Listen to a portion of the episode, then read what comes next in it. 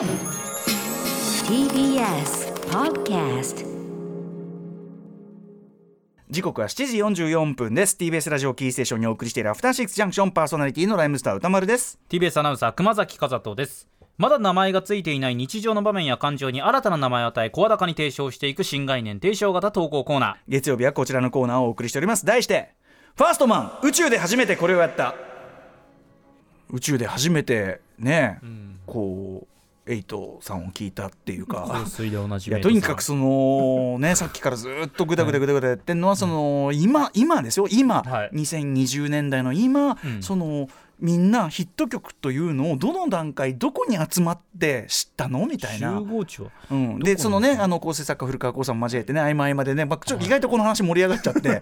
ねあのタレン例えばさタレントさんとかとえなんかさいつの間にかこの人すごく出るようになったけどっていうね、お笑い芸人さんと、はいはいはい。でやっぱ m 1とかさ、あのキングオブコントとかっていうのを見てないとさ結構さ顔ぶれがガラッとそこで変わったりすまあ、るじゃん。い。きなりまあ m 1見てないで、あれペコパっていうそうなんですよ。だから俺それがね2019年度の m 1を見逃しちゃっててそれでもう2020年中大変な思いしたわけ。まあまあ確かに何2019何にもわかん M1 ないの。はでかかった。確かにうんそうです。バラエティーを席巻するような方今でこそミルクボーイイさんすごい好きですし、はい。もうめちゃめちゃ面白いと思うし本当素晴らしいと思うんだけど最初の頃から CM とか出ててもそのさ m 1のネタを、ね、さベースにしたさ CM だったりするじゃん。あのパッケージありなんでコーンフレこなしてんのかなと思ったら そうだですごいどだ確からペコパさんとかを知るのだいぶ遅くてこれどえらい目にあったわけですよだからこれはもう単純に私の不勉強というかね。でもちろんそういうの見るの嫌いなわけでもないし単純にそのなんか去年の年末死ぬほど忙しいあと病院入院してたりとかいろいろあって見逃しちゃってたんだけどそうなんですよ。だからでそれじゃあお笑いに関してはじゃあそれは見ればいいけど歌はどうなんだ？歌 M1 は。もでも例えばお笑いも M1 を見てればまあその大きな流れは分かってる、わかるわかるそれ以外に出てもすごいたくさん数出てる人が実はいたりするのに気づくの遅くなったりしませんかまあでもさそのお笑い番組は多いじゃん。でそのすごいゴールデンでやってるそのなんとかとか。お笑い番組は多いからでそれそういうの見るのは全然嫌いじゃないからそれ見てればまああれだけど歌番組ってそんな多くないじゃん。まね。あでも違うか違うか。これプライオリティの差か？単純に。いやいやいや。歌もやってんじゃない？結構。やってんのか？うん。やってんのか？あの集まってんだみんな。宴会やってんだ集会やってんだ集会やってんだ。それこそエイトさんばっかり話し出して申し訳ないですけど エイトさんって年末の音楽番組とかはもう出ずっぱりだったと思うんですけど、それこそ流行ったと言われる、まあ、ええ夏なのか春なのか分かんないですけど、ええええそれぐらいの時って音楽番組そんなに出てなくないですか、そうだよね。でちょっと流行りだしてからあのエイトが例えば「ミュージックステーション」初登場とかってなったから,、まあだからネット初でやるのは間違いないんでしょうけネどね。ット初の人ってテレビちょっと遅れませんそういったちょっともちろんもちろんもちろん。TikTok でだいぶ流行った後のテレビでしょもうだから MX テレビで取り上げてる時点でもうそれはもうかなり あのうん。かなり執着にたどり着いたっていうかなりあのこっち側の川のくぼみのさ川の大きな川の支流のこうくぼみのさ。よどみの方にすごいコローンってテレビでね。コローンって流れ込んできた感じ爆発したわけじゃないと思うんですよ。それは分かってるんですけど。何なんだろう。うんねえ面白いですよね。なんかだから歌ってみたとかで芸能人とかお笑い芸人さんとかが例えば香水なんてもうあまたの人がまあだからそれは歌ってみた歌ってみたいんだよ。だからそのそもそもその歌ってみたを見る人はそこにそういうだから10今流行ってる歌を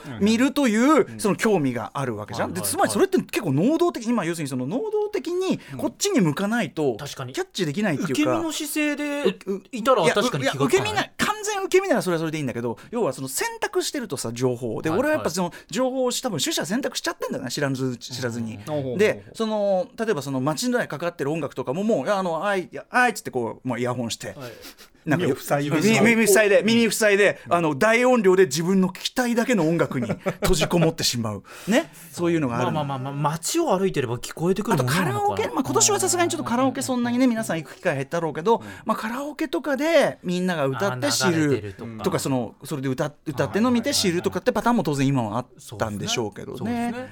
いやだからちょっととにかくねあのおいでやすなんでしたおいでやすこがさん。おいでやすこがさん。のその漫才に2020年の M1 のね去年の M1 大変うんそうです。見てよかったですよね。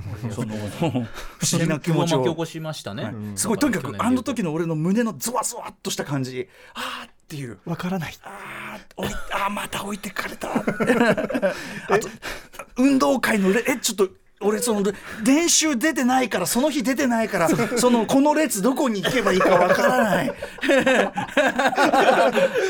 ごいわかりやすい。ちょっとよそ見しちょっとよそ見してよそ見してる間に集団全部移動しちゃって佐々木何やってんだかな？言われてな何？言ってっつって。ちなみに8時台にこう読む今日の初夢のメールそういうパターン結構多いですね。ああそう。やっぱ、はいはい。だからなんかいやでも誰もがあるんちょっとじゃない？ずつはあるんだと思うんだ、それは、うん取り残されている自分っていうものに対する恐怖感は夢になりやすいんじゃないですか？だからこの番組聞いてる人だってですよ、あのはい。ね、聞いてたらね、その その何？リターン・オブ・ジ・オブ・ラ・ディンっていうゲームはそんなに国民的？そんなに歌丸さんにおける あのおいでやすこがさん現象がもしかしたら起こってる可能性はある。それはアフターシックスジャンクションはそのさ多少偏った情報をねその出してるってそれはねまあだから偏ってますよ。うちは偏ってますよ。だってそのエスクレイグザラ最高みたいな ね。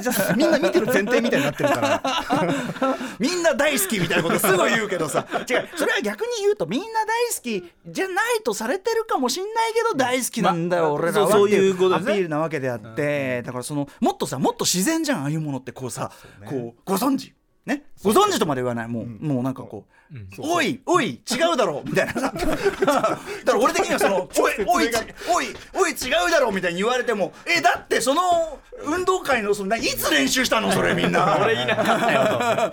と知らないよでそそんなえ何この動きみたいな。置いてくぞみたいな感じなんか聞いてないよなんか急にみんな動きしだしたの。俺その日休んだっけ？みたいな、うん。なんていうねファーストマンですよ、はい。ということで宇宙で初めていろいろやりましたよというのをね募集しているコーナーでございます。いやーだから本当にそうですね。はい、宇宙で初めてこれをやったって人はきっと不安だったでしょうね、そんない気持ちが。や不安だったと思いますよ。誰にも受け入れられないでなんだこれってみんなから言われてたまだカテゴライズされてないですからね、はい、例えば今日のねメールこうでこんな感じはいかがでしょうか、えー戦場のヒヤシンスさんからいただいたファーストマン宇宙で初めてこれをやった。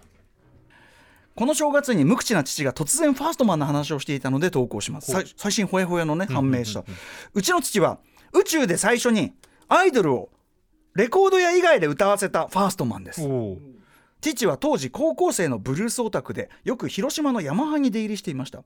ある日ヤマハで売れていないアイドルとマネージャーが営業中に暇していたので店主からちょっと暇つぶしに話してやってくれと言われお話をしたそうです。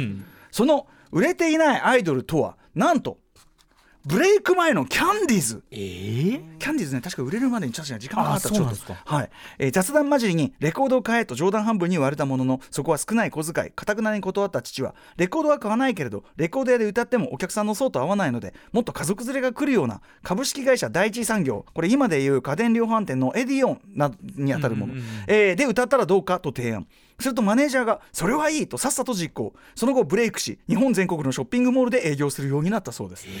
後後日談ですが彼女たちが軌道に乗り始めた時父はいつものようにヤマハにいたところファンクラブの立ち上げを依頼されたそうですがそれも断ってしまったそうです。もったいないと思いましたがうちの父こそが宇宙で最初にアイドルをレコード屋以外で歌わせたファーストマンです。だからそのああいうモールでの営業みたいなねことですかねラクーアとかそういうことでしょうね。今じゃ当たり前になりつつあるそういうものを。このキャンディーズ前はなかったっていうかでもそのキャンディーズのマネージャーさんねあそれはいいってなったっていうんだからそれキャはンディーズをレコード屋さん以外で歌わせたっていうことは間違いない。そうだね。少なくともキャンディーズそういうことだね。キャンディーズの営業に関してはそうだね。間違いない。日本だキャンディーズが日本でそれが初めてだったとしたらまさに。演歌歌手の方とかいろんなところでね歌ったりは当然してると思うけどアイドルをレコードルそうド屋以外アイドルで歌わせたファーストマン。そうかそうかそうかそうだ。そうだ。そうだうん。えー、でもこれいよいよこれはか本当じゃない？ほほんまもんのファーストマンが出てきまファースしたよトマンじゃない？しかもだからその実績が評価されたからこそファンクラブの立ち上げを依頼されたって、ファンクラブの立ち上げ？これだって相当なね。うん、だからそのなかなかお父さんがこう切れ者の若者ってことになったんでしょうね。ここでこれでさそれでやってたらですよ。そのアイデアマンぶりが買われてトントン拍子に出世。ね秋元康さんみたいな感じで。ことですよね、うん。今をときめくそしたら戦場のヒヤシンスさんは生まれていないかもしれませんね。そういうこともねまあなきにしもあらずですね。というですいやよねーあなただけが信じ込んでいるエピソードを紹介するコーナーなのにちょっとほ本物まあでもそのお父さんのねねもちろんお父さんのこれは証言のみに基づくあれですけどもまあまあまあはい。あまりにもその証言がねこう詳細にわたるというかこんなこと普通思いつかないだろう。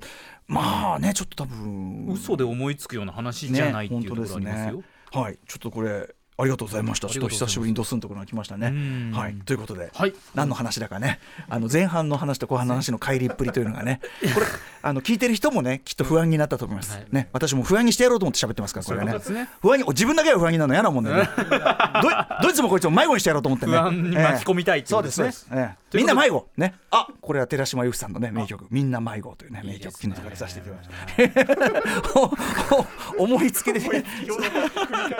行ったり来たりどこに向かってるのかがよく分かんなくなってきますが歌丸アットマーク TBS.CO.JP までお寄せください採用された方には番組ステッカーを差し上げます。ということでここまで新概念提唱型投稿コーナーファーストは宇宙で初めてこれをやったお送りしました。Junction.